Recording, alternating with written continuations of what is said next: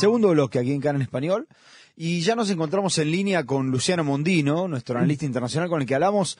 un sinfín, eh, una, una increíble cantidad de veces. Y hoy queríamos hablar un poquito para entender, a raíz de lo que está sucediendo, no solamente en la Corte Internacional de Justicia, donde Sudáfrica eh, demandó a, Israel por crímenes de genocidio, sino también vemos a un África dividido respecto de las políticas del Medio Oriente. Eh, eh, recordemos, está celebrando ahora la, la, cumbre de los países no alineados, es un nombre que quedó desde la Guerra Fría, este, en Uganda. Y allí también se está hablando de si es que va a haber algún tipo de declaración conjunta de los países africanos condenando a Hamas, llamando un alto al fuego, hay lobby palestino en la zona, y queríamos entender cuál es la, relación de África con el conflicto de Medio Oriente y para eso, para eso hablamos con, Luciano Mondino, obviamente, que es quien, la única persona que nos puede dejar claro la situación. Así que Luciano, antes que nada agradecerte por este tiempo que te haces para estar con nosotros. ¿Qué tal, Johnny? Buenas tardes. Gracias por la, por la llamada, como siempre. Un placer estar acompañándonos en esta, en esta entrega también. Gracias, gracias. El placer es nuestro. Bueno, contanos, a ver, de nuevo, Sudáfrica eh, demanda a Israel, jamás, eh, nosotros sabemos que jamás, Sudáfrica recibió jamás, eh, hay lobby palestino en, en África. ¿Qué es lo que sucede, vamos primero a nivel general, entre África y el conflicto este? Mira, vamos pasando un poco el, el tamiz en todo esto. Lo que fue la denuncia de Sudáfrica, el levantamiento en La Haya, es decir, frente a lo que es la justicia internacional que inicia Sudáfrica, fíjate por quién ha estado secundado. Sudáfrica, bien decías, ha recibido a los eh, líderes de Hamas en distintas ocasiones, ha mostrado apoyo al movimiento BDS, que ha sido un movimiento ilegalizado en muchos países, por ejemplo en la en Europa también, donde se ha demostrado que es un movimiento que solamente busca discriminar y excluir a una población. ¿Es Sudáfrica el mayor enemigo hostil, si crees, o, ese país que no es musulmán, pero que tiene mayor hostilidad frente a Israel en la región? Y está secundado por países como Venezuela y otros del estado de la región africana que poco tienen de velar por los derechos humanos, poco tienen de velar por el orden internacional, por la seguridad internacional y que son muchos de ellos meros espectadores de lo que es la decadencia, ¿no? Del, de la comunidad internacional y, las, y las inconsistencias y las incoherencias que este mundo tiene. Vivimos en un mundo en el que Irán es quien preside una comisión de derechos humanos dentro de la Organización de Naciones Unidas, es decir, es una, una denuncia que yo creo que define muy bien la, la teatralización o que de alguna forma representa la, la, incoherencia y la injusticia que tiene el mundo de hoy, pero bien creo que, Israel ha hecho en ir a, a, contestar y rebatir porque tiene mucho a favor para demostrar que lo del 7 de octubre tiene solo un responsable y que ha sido la organización terrorista jamás. En todo ese sentido, en todo ese marco, hay una relación entre lo que es el continente africano e Israel que viene de muchos años atrás y que se remonta especialmente en el año 1980, en la década del 1980, cuando hay todo un renacimiento de las relaciones tras la expulsión que ha tenido Israel de la región después de la guerra del Yom Kippur en 1973. Pero es verdad que desde 2016, 2015, 2016, Israel llega a una especie de normalización y avanzar en sus relaciones diplomáticas muy buenas con países como Guinea, Chad, Marruecos y Sudán. Por ejemplo, en el 2020 fueron parte y son parte, vamos, de, los acuerdos de Abraham. Claro, Marruecos y Sudán, de hecho, hubo avances reales, ¿no? Digamos. Sí, sí, eh, no solo eso, sino Chad, por ejemplo, también, que es un país musulmán que no, no está dentro de lo que es, eh, digamos, la zona más cercana regional a lo que es Israel, y uno podría decir, bueno, ¿y qué tiene, por, por qué Israel busca la aprobación y el reconocimiento de un país que, en definitiva, si querés, es menor en lo que es el orden internacional, pero que sin duda le sirve para seguir sumando a aquellos estados de mayoría musulmana, en este caso, insisto, no regional, sino que está dentro de África, que le sirve a Israel para poder ostentar un mayor estatus hacia el mundo islámico después de muchos años de tensión. Incluso, no sé si te acordás, pero hace unos años atrás Israel había ganado la condición de observador en la Unión Africana, que es un foro regional que hay dentro, de, dentro del continente, pero fue expulsado finalmente por Sudáfrica y Argelia a finales del año 2022-2023, cuando de nuevo, Sudáfrica y Argelia toman de alguna forma la voz cantante de mayor hostilidad contra el Estado de Israel. Si hoy, si hoy viéramos, yo creo que hay, hay dos, dos estilos grandes en la política exterior de los países africanos en este caso. Primero, hay aquellos que puedan mostrar una línea pro-palestina mucho más ferviente, mucho, de mucha mayor hostilidad frente a Israel y muchas veces teatralizando y llevando una victimización a los foros internacionales, como el caso de Sudáfrica, y una segunda corriente que entiendo yo que es la mayoritaria que hay, un suavizamiento, una, una forma de suavizar aquellas líneas pro-palestinas, pero manteniendo relaciones maduras, adultas, positivas, bilaterales entre esos estados africanos y el Estado de Israel. Porque en definitiva no te olvides que las políticas exteriores son pragmáticas, no son dogmáticas. Es decir, en África, al igual que en la región del Medio Oriente y en los países de la Liga Árabe, puede haber un sinfín, un concierto de consideraciones ideológicas, dogmáticas, líneas mucho más históricas, más personalistas, pero a la hora de definir el conteo, es decir, de contar lo que verdaderamente necesitan los países, se va a preferenciar los intereses políticos, geopolíticos, económicos, también con los Estados Unidos, que esto es, esto es importante, y que en definitiva hacen a que los países puedan aportar o puedan apostar a aquellas posturas más favorables a Palestina, pero sin olvidarse que Israel es un estado de avanzada eh, tecnológica, un estado de avanzada democrática, plural, económico y que le sirve mucho para afrontar aquellos problemas que son transnacionales, en el caso de África, que hacen a la seguridad, al terrorismo, pero también que es muy importante a la hora de afrontar temas como la ciencia, la educación, la economía, la, seguridad alimentaria, la seguridad hídrica, y que sin duda que al igual que lo que sucede con muchos países árabes, Israel es un mejor aliado más que lo que puedan mostrar los palestinos desde Ramallah o desde Gaza, por supuesto. Déjame que te pregunte, digamos, desde lo más simple. Sería, ¿hay algún país africano que esté públicamente en favor de Israel en este conflicto? De hecho, te pregunto también, Marruecos o este, los países con los que tenemos relaciones ya, digamos, en, el, en, la superficie, ¿son países que, que, públicamente están en favor de Israel en, el continente africano? Mira, mira, eso hay, hay una particularidad que me parece muy, muy interesante destacar. Desde el 7 de octubre, yo creo que el 7 de octubre es una, un quiebre que se ha dado no solo en la región del Medio Oriente, sino también en lo que hace a las regiones más próximas, incluso en el mundo entero, porque se da un nuevo capítulo en la historia que Israel pueda tener en las relaciones con los países, o bien de la región, aquellos árabes musulmanes, aquellos países que no son árabes, pero son musulmanes, y aquellos países de mayoría musulmana que están por fuera de la región. Por ejemplo, Kenia, Ghana, Togo, Camerún, eh, Congo, si mal no recuerdo también, entre otros, condenaron fuertemente las atrocidades de Hamas. Sudáfrica, Chad, por ejemplo, han amenazado con un retiro diplomático y en el caso de Sudáfrica, que es el que decíamos ese Estado no musulmán en África que ha mostrado mayor hostilidad a Israel, ha mantenido una premisa y es limitarse a la tensión con Israel para no afectar sus relaciones que son de intereses, por supuesto, políticos y económicos con Estados Unidos. Tanzania, por ejemplo, dos de sus ciudadanos o dos o tres de sus ciudadanos fueron asesinados por Hamas el 7 de octubre. Sin embargo, adoptaron una postura de mayor neutralidad. ¿Qué es lo que modifica, en definitiva, ese apoyo que Israel tiene en África qué es lo que ha modificado muchos de aquellos países que condenaron fuertemente a Hamas en octubre, pero que han abandonado esa posición de condena hacia el terrorismo para abrazar alguna neutralidad o incluso deslizar algún tipo de favoritismo por la causa palestina es sin dudas el desgaste de una guerra. Estamos frente a una guerra que es de desgaste. Entonces, toda esta percepción histórica que hay de Israel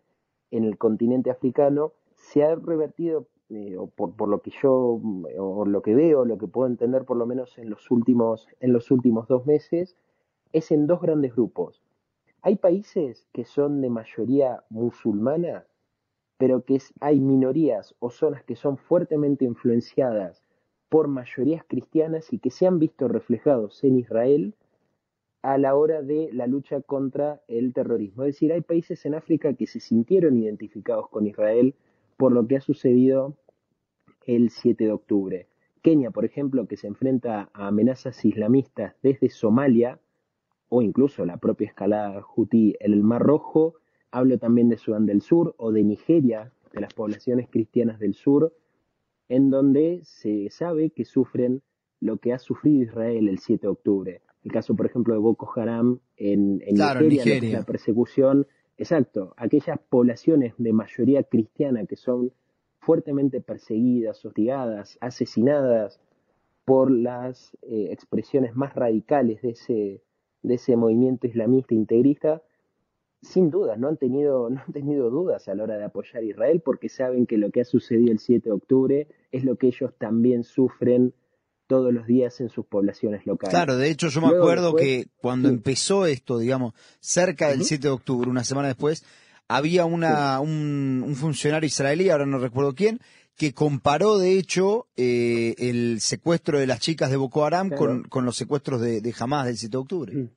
Sí, sí, totalmente. De hecho, lo que es el caso de Nigeria es el caso más emblemático de lo que es eh, la, parte africana actual que más está costando o que más consecuencias está pagando en lo que es la lucha contra el terrorismo. Lo que pasa es que eh, es, como todo, hay, hay, una, hay un ensañamiento, hay una especie de em, tendencia muy popular a siempre localizar o focalizar muy, muy fuertemente en lo que sucede en el Medio Oriente, en Israel y los palestinos, como si fuera un conflicto de alcance mundial y casi el único conflicto. Pero cuando vemos en realidad que hay muchos más conflictos, incluso que han sido muchos más crueles que lo que ha tenido el conflicto palestino-israelí a lo largo de todas las décadas, uno dice, pero ¿cómo, es que hay tanta, tanto ensañamiento, tanta necesidad de lo que ocurre, de demostrar de, focalizar de lo que ocurre en la franja de Gaza, pero no se dice nada de lo que ha hecho Boko Haram en Nigeria,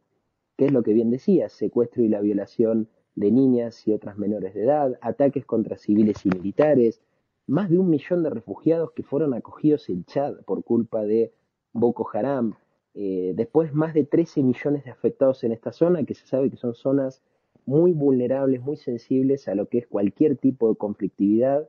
que automáticamente se traduce en una obstaculización a los servicios públicos, corte en la cadena del suministro de alimentos, fuertes divisiones étnicas y religiosas que de alguna forma entran con, un tipo de ebullición mucho más fuerte y que llevan a una escalada y una peligrosidad regional muy grande que tiene, obviamente, eh, siempre consecuencias más próximas, en el caso de lo que es eh, en África, con el sur de Europa. Sabemos bien que cuando en el Sahel o en zonas cercanas a la frontera norte del continente africano hay algún tipo de conflictividad que escala y que escala muy fuerte, lo que más sufre, digamos, la, consecuencia más directa, más palpable que se ve en esas oleadas migratorias está en Europa. Cuando empiezan a recibir oleadas de, de esas famosas balsas o esas famosas embarcaciones que llegan a las costas, en el caso de Baleares, en la zona de, de España, zonas del sur de España, en Portugal, parte también de Italia, empiezan a recibir todo aquello que los países africanos se quieren sacar de encima, que son en definitiva poblaciones que están entremezcladas con víctimas de aquellos conflictos, terroristas que buscan infiltrarse, es decir, toda una, una constelación de problemas que se meten adentro de esas, de esas embarcaciones y que se trasladan a Europa como una suerte de quitarse el problema de encima por parte de los países africanos. Entonces ahí es donde ves toda la, complejidad, la red que hay dentro de lo que es este tipo de, esquemas, tanto de conflictividad como de guerras que son internas al continente africano, pero que tienen un impacto global y regional muy, muy grande. ¿Cuál es, Luciano, la, la relación que no consigo entenderla entre, entre Hamas y Sudáfrica? Mira, Sudáfrica en realidad ha mostrado en los últimos, primero, Sudáfrica desde, tiene una memoria histórica muy anti-israelí en lo que ha sido el proceso de descolonización y luego el proceso también de apartheid que ha tenido en, en el país sudafricano desde muchos años atrás y que hoy quedan muy pocos vestigios, pero que eh, se ha dado una ecuación quizás un poco, un poco inversa. Hoy en Sudáfrica las minorías blancas sufren una persecución que es también escandalosa y que muchas veces es silenciada. Pero ¿qué sucede con la memoria histórica? Hay una memoria histórica muy anti-israelí que se desprende en lo que algunas, algunas fuentes de Sudáfrica identifican como un apoyo que Israel pudo haber tenido, un tipo de acercamiento con aquellos que perpetraron el apartheid y que de alguna forma fueron símbolo de ese trauma histórico y nacional que ha tenido la población negra en Sudáfrica. Luego también hay una suerte de complicidad y una suerte también de eh, permeabilidad de todo el lobby árabe que hay en el gobierno de, Sudáfrica, que hay un partido eh, de alguna forma hegemónico en el sistema político sudafricano que gobierna desde hace muchos años y que, como decíamos al principio, ha mostrado un apoyo y una adhesión al movimiento BDS, un gobierno nacional, eh, es decir, se muestra apoyo o, se, o de alguna forma se, se identifica y se incluye en un movimiento que tiene solo un objetivo que es discriminar a las poblaciones judías e israelíes en cuanto a su producción, es decir, buscan que no haya país que compre y comercie productos israelíes solo por ser productos israelíes, y que también este partido de gobierno ha tenido contactos con los dirigentes de Hamas, incluso horas y días después del 7 de octubre, algo que muestra que Sudáfrica no es un actor para nada desinteresado, que no es un actor imparcial, sino que es alguien que desde hace muchos años viene tomando una postura muy clara, que no es una postura pro-palestina, no es una postura de alguien que diga estoy de acuerdo con un proceso de autodeterminación de los palestinos para que tengan su Estado, o estoy de acuerdo con que los palestinos, no, no, eh, tienen una, una, dirección muy clara en apoyo a lo que es el, terrorismo, aquel, esa ideología que es, se sabe que es muy predominante en la clase política de Gaza, que está enquistada desde hace casi 20 años en la franja y que tiene una política exterior que en definitiva lo que hace es replicar hacia afuera del territorio de la franja de Gaza todo este ideario y que muchos gobiernos lamentablemente compran. Sudáfrica es un caso, es un caso también, también para, paradigmático en esto. Creo que hay una, simplemente es eso, es una hostilidad que muestran por, por no ser un actor imparcial. Ahora vos decías recién, eh, o no, en realidad al principio de la entrevista comentabas esto de que Sudáfrica trata de, cuidar su relación con Estados Unidos y no, digamos, no irse para el otro lado. ¿Cómo, cómo, se, ¿cómo se, explica esto eh, teniendo en cuenta la, la, conexión, el contacto que hay y, la cercanía con, con Hamas? A ver, porque en definitiva, primero, hay, hay una, una, idea que es lo que decimos al principio, una idea pragmática de las relaciones exteriores. Hoy estamos en un, en un mundo, en un sistema en el cual te permite mantener vínculos con organizaciones terroristas, delictivas o criminales, pero a la vez salir a hablar en los foros internacionales por la defensa de la paz, el derecho internacional y toda la marea de apreciaciones ideológicas y subjetivas que se dan en torno a esto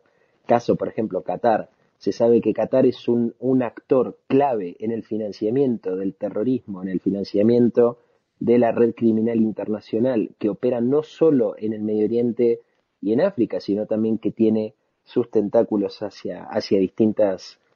distintas partes del mundo, pero sin embargo Qatar es muy importante estratégicamente por ser donde reside una base militar de los Estados Unidos y que tiene, eh, entre otros, ¿no? no solamente Estados Unidos, sino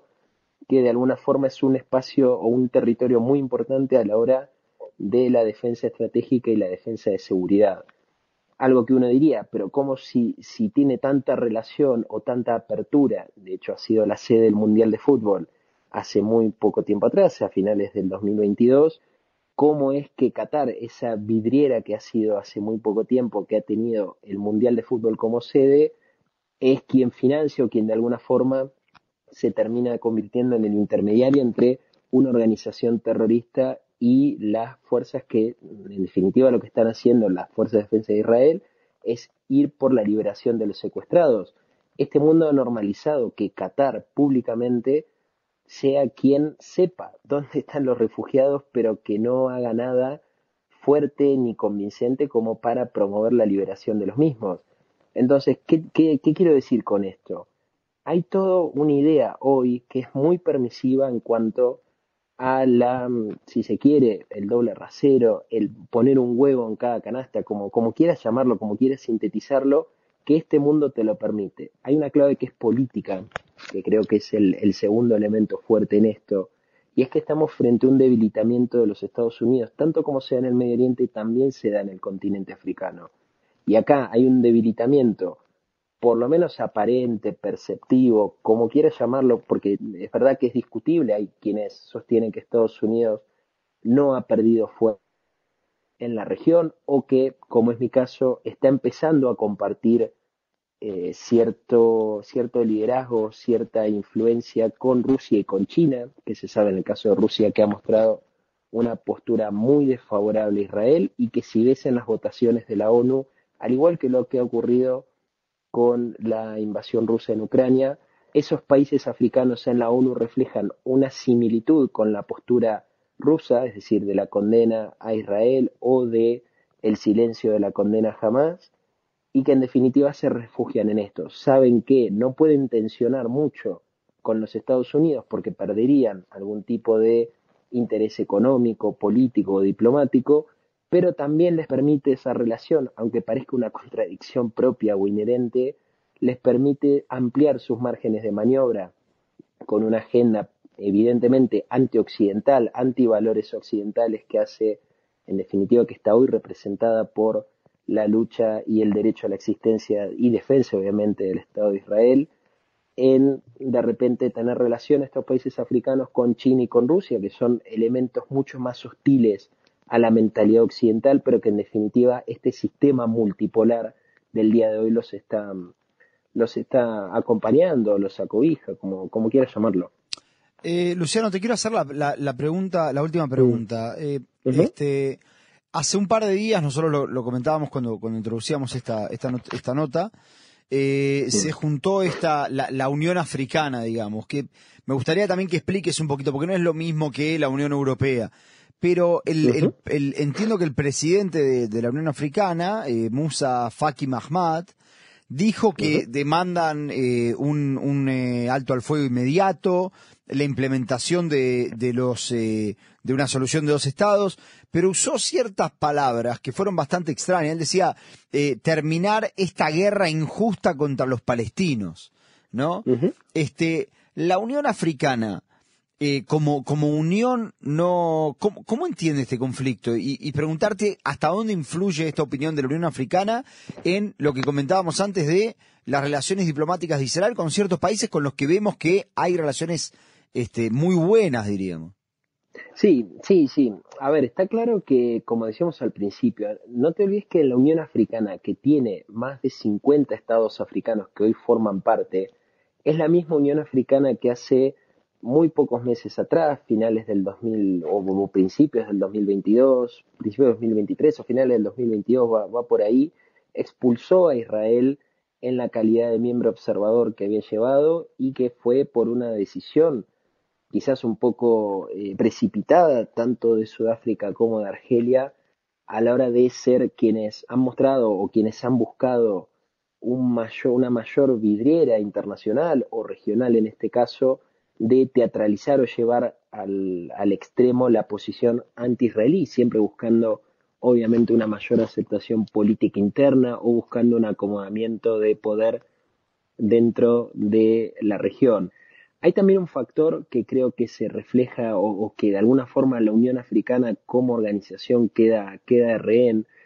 Uno de los países más importantes está claro que es Sudáfrica, dentro de, dentro de lo que es la Unión Africana. Un país que no es de mayoría musulmana y que tiene una hostilidad contra Israel creciente en los últimos años, más allá del acompañamiento que el gobierno sudafricano tenga para con Hamas, que lo hemos comentado hace muy poquito. Y hay una situación que es que Sudáfrica está dentro del esquema de los BRICS, que es esa organización que se ha conformado entre Brasil, Rusia, India, China, Sudáfrica, y que tiene desde enero de este año una ampliación hacia países que representan esa voz cantante, si se quiere, de ese movimiento de los no alineados, que es un vestigio de la Guerra Fría, de aquellos países tercermundistas que no han querido alinearse a ninguno de los bandos, pero que en definitiva en lo que hace la, diplomacia más subterránea, han siempre de alguna forma colaborado tanto con uno como con otro dependiendo de los intereses que esos países hayan mostrado. ¿Qué sucede en los BRICS? Hay un equilibrio de poder que se da especialmente entre lo que es Rusia, India y China, que son los factores de poder más importantes dentro de la organización, y que si viéramos reflejados hacia sus regiones, vemos que en el caso de Rusia hay una situación bélica en Ucrania que lo ha posicionado desde la invasión de eh, febrero del año 2022 hacia la población ucraniana como una, una posición de tensión muy fuerte con la OTAN. Lo mismo ocurre entre India y Pakistán, que hay una escalada o una tensión muy grande en donde en los últimos, los últimos días se ha metido también la República Islámica de Irán, miembro de los BRICS, y que ha tenido una escalada con Pakistán mm, respecto a, una zona, una zona, un territorio que es, es, por supuesto también muy, muy conflictivo como en distintas zonas del Medio Oriente, y China, que se sabe que es una potencia que se entendía como una proyección económica, incluso superando a los Estados Unidos, y que en los últimos años ha empezado a mostrar un desgaste que lo ha tenido que recalibrar en muchos de sus principios de la política exterior del Partido Comunista Chino. ¿Qué quiero decir con esto? Que la Unión Africana en definitiva lo que hace es mostrar un reequilibrio de poder que está viendo dentro de los BRICS y en el cual Sudáfrica, viendo una aparente debilidad o un posible empantanamiento, es decir, una, situación más de dejadez de sus principales socios, competidores o rivales en, la, en los BRICS, en esta organización, ha encontrado la guerra del Medio Oriente como un canal político para poder ganar y escalar posiciones dentro de los BRICS. Algo que en definitiva, por eso decía al principio, lo que ha sido la denuncia de, Sudáfrica, que no solo es inconsistente y muy cuestionable desde el derecho internacional, también desde la política y también desde la, estrategia y la, y la, doctrina militar, sino que en definitiva es esto, es una, una herramienta, un instrumento político que el gobierno sudafricano ha encontrado y que seguramente sea de muy largo probablemente de muy largo recorrido, porque se sabe que la Haya es muy larga, muy, es decir, los tiempos no son cortos a la hora de determinar y fallar en algún tipo de situación y que pueden pasar muchos años hasta que el veredicto finalmente gana. ¿Qué es lo que sale o qué es lo que ganaría Sudáfrica en medio de esto? en definitiva es un aumento o una escalada política hacia dentro de los BRICS, utilizando en este caso el pretexto de la guerra en Gaza. Claro, claro, bien. Bueno, Luciano, la verdad, eh, todo queda mucho más claro después de que hablamos con vos, eh, como siempre. Así que te agradezco por, por este tiempo, por estar con nosotros y bueno, volveremos a hablar dentro de poco, ojalá que con mejores noticias. Sí, sí, sí, dale, gracias y, bueno, por supuesto, es, un tema complejo, pero, pero creo que hay que, hay que seguirlo. El caso de África es una mezcla, una mezcla interesante y que, vamos, sin duda que da, da posibilidad de tanto desafíos como, como posibilidades buenas a futuro para, para Israel y para la región. Así que nuevamente gracias por el, por el llamado. Gracias a vos, Luciano. Chao, un abrazo. Adiós, abrazo.